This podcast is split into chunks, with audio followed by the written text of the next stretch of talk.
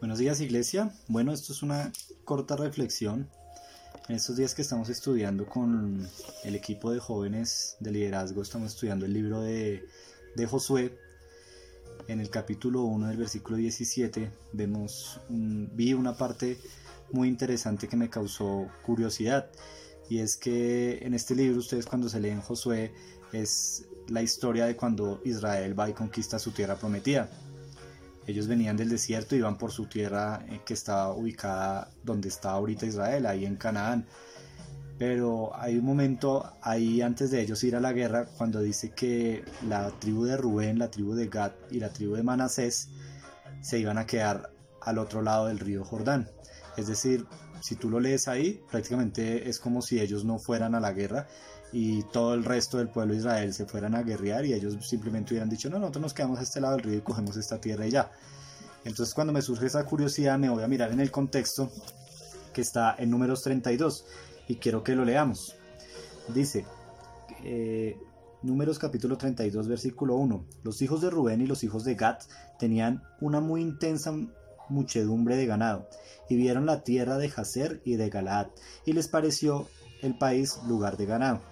Vinieron pues los hijos de Gad y los hijos de Rubén y hablaron a Moisés y al sacerdote Eleazar y a los príncipes de la congregación diciendo, Atarot, Dibón, Geser, Ninra, Esbón, Eleale, Sebán, Nebo y Beón, la tierra de Jehová que hirió delante de la congregación de Israel es tierra de ganado y tus siervos tienen ganado.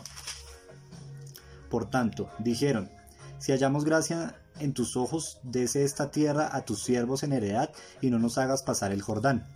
En ese momento era Moisés el que estaba al cargo de, toda la, de todas las tribus de, Israel y él era el que le, pedían, que le tenían que pedir cualquier autorización. Cuando ya está Josué y ya van a ir por la conquista, ya Moisés había muerto. Pero estas tribus habían hablado con Moisés antes y le habían pedido esta autorización. Pero Moisés le responde de la siguiente manera. Y Moisés responde a los hijos de Gad y a los hijos de Rubén, ¿irán vuestros hermanos a la guerra y vosotros os quedaréis aquí? A mí me gusta tomar mucho las preguntas que hace la Biblia, que se hacen entre ellos, porque yo también me las hago. Y yo quiero que se la haga usted en este momento.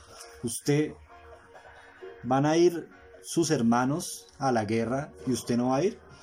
Se la hago de otra manera para que la entienda. Usted le está pidiendo una bendición a Dios.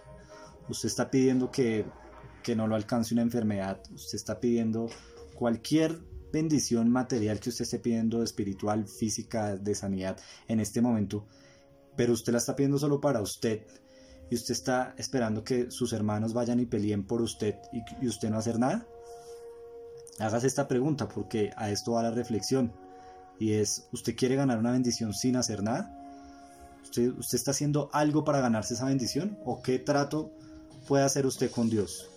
Vamos a saltarnos al, al versículo 16 y dice, entonces ellos vinieron a Moisés y dijeron, edificaremos aquí majadas para nuestro ganado y ciudades para nuestros niños, y nosotros nos armaremos e iremos con diligencia delante de los hijos de Israel, hasta que los metamos en su lugar, y nuestros niños quedarán en ciudades fortificadas a causa de los moradores del país. No volveremos a nuestras casas hasta que los hijos de Israel posean cada uno su heredad porque no tomaremos heredad con ellos al otro lado del Jordán ni adelante, por cuanto tendremos ya nuestra heredad en este otro lado del Jordán al oriente. Entonces le respondió Moisés, si, si lo hacéis así, si os disponéis para ir delante de, Jehová a la guerra, y todos vosotros pasáis armados del el Jordán delante de Jehová hasta que haya echado a sus enemigos de delante de sí, y sea el país sojuzgado delante de Jehová, luego volviereis y seréis libres de culpa para con Jehová y para con Israel, y esta tierra será vuestra en heredad delante de Jehová. Entonces aquí les está diciendo Moisés, claro, si ustedes hacen lo que me están prometiendo, de esa manera sí les daré esta tierra. ¿Qué estaban diciendo ellos? Que ellos iban a ir delante, que ellos, los hombres, se iban a parar en la raya adelante a la hora de ir a conquistar Canaán, se iban a ir junto con todo el resto de tribus, iban a ir a pelear junto con ellos iban a ir adelante además porque iban, iban los sacerdotes y después iban los de Gad, los de Rubén y después iban los otros. O sea, ellos se pusieron además adelante para pelear porque eran muy buenos guerreros. Entonces, pues ellos aquí están diciendo, listo, estamos pidiendo esto, pero vamos a hacer esto. Y miren lo que dice el versículo 23. Mas, si así no lo hacéis, he aquí habréis pecado ante Jehová, y sabed que vuestro pecado os alcanzará. Entonces, aquí, aquí termina eh, Moisés advirtiéndoles que si no hacen nada, pues su pecado los va a juzgar a ellos. Es decir, el no hacer nada es un pecado. Y yo quiero que nos preguntemos nosotros si nosotros estamos pecando, si nosotros estamos eh, pecando como ellos lo pudieron haber hecho. Y yo pienso que a muchos nos pasa esto. A muchos, muchas, muchas veces tenemos pecados que todos sabemos que los tenemos y bueno, y tenemos malos hábitos y tenemos malas cosas. Pero el no hacer nada es un pecado. Pues sí, en Santiago 4.17 dice, aquel pues que sabe hacer lo bueno y no lo hace, le es pecado. Entonces, eh, aquí es simplemente reflexionar en esto. ¿Usted está haciendo algo ahorita por su iglesia? ¿Usted está haciendo algo por sus hermanos? ¿O usted simplemente está pidiendo una bendición para usted? ¿Usted está haciendo algo eh, simplemente para que venga la bendición para su vida? ¿O usted está haciendo algo para que venga la bendición para todos?